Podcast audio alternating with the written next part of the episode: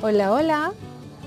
Con las acciones nos jugamos la vida, pues son el reflejo de lo que hay en nuestro corazón. Soy Alejandra Hidalgo y la historia que les comparto el día de hoy nos enseña que entre más dispuestos estemos a dar lo mejor de nosotros, mejores vibraciones atraeremos a nuestra vida. Y nuestra historia comienza así. Un padre y un hijo estaban caminando por la montaña cuando de pronto el hijo se cayó, se lastimó y se hirió. Y gritó, ¡ay! Cuando para su sorpresa, una voz a lo lejos se escuchó repitiendo, ¡ay! Con curiosidad el niño preguntó, ¿quién eres tú? Y escuchó, ¿quién eres tú? Enojado con la respuesta, el niño gritó, ¡cobarde! Y le contestaron, ¡cobarde! Miró el hijo a su padre y le preguntó, ¿qué sucede? El padre miró al hijo y le dijo sonriendo, presta atención, y le gritó a la montaña, te admiro. Y la montaña contestó, te admiro. Luego el padre gritó, eres un campeón. Y la voz respondió, eres un campeón.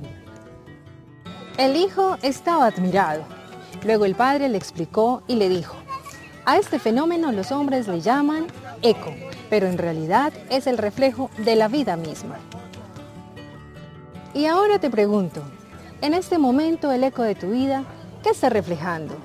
¿Angustia, amargura o tranquilidad y amor?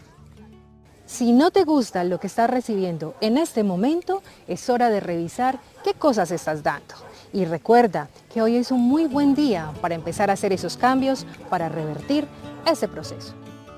Así que si deseas más amor, crea más amor a tu alrededor. Si deseas felicidad, da felicidad a los que tienes a tu alrededor.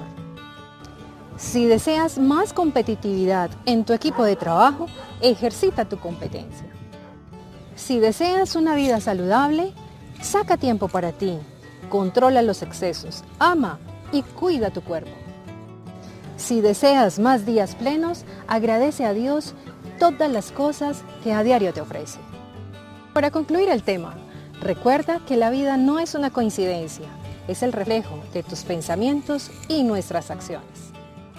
Bueno, si este mensaje les gustó, espero que lo compartan en sus redes sociales, con sus familiares, amigos, hasta con el perro y con el gato. Yo los espero la próxima semana con otro tema. Cuídense mucho. Chao, chao.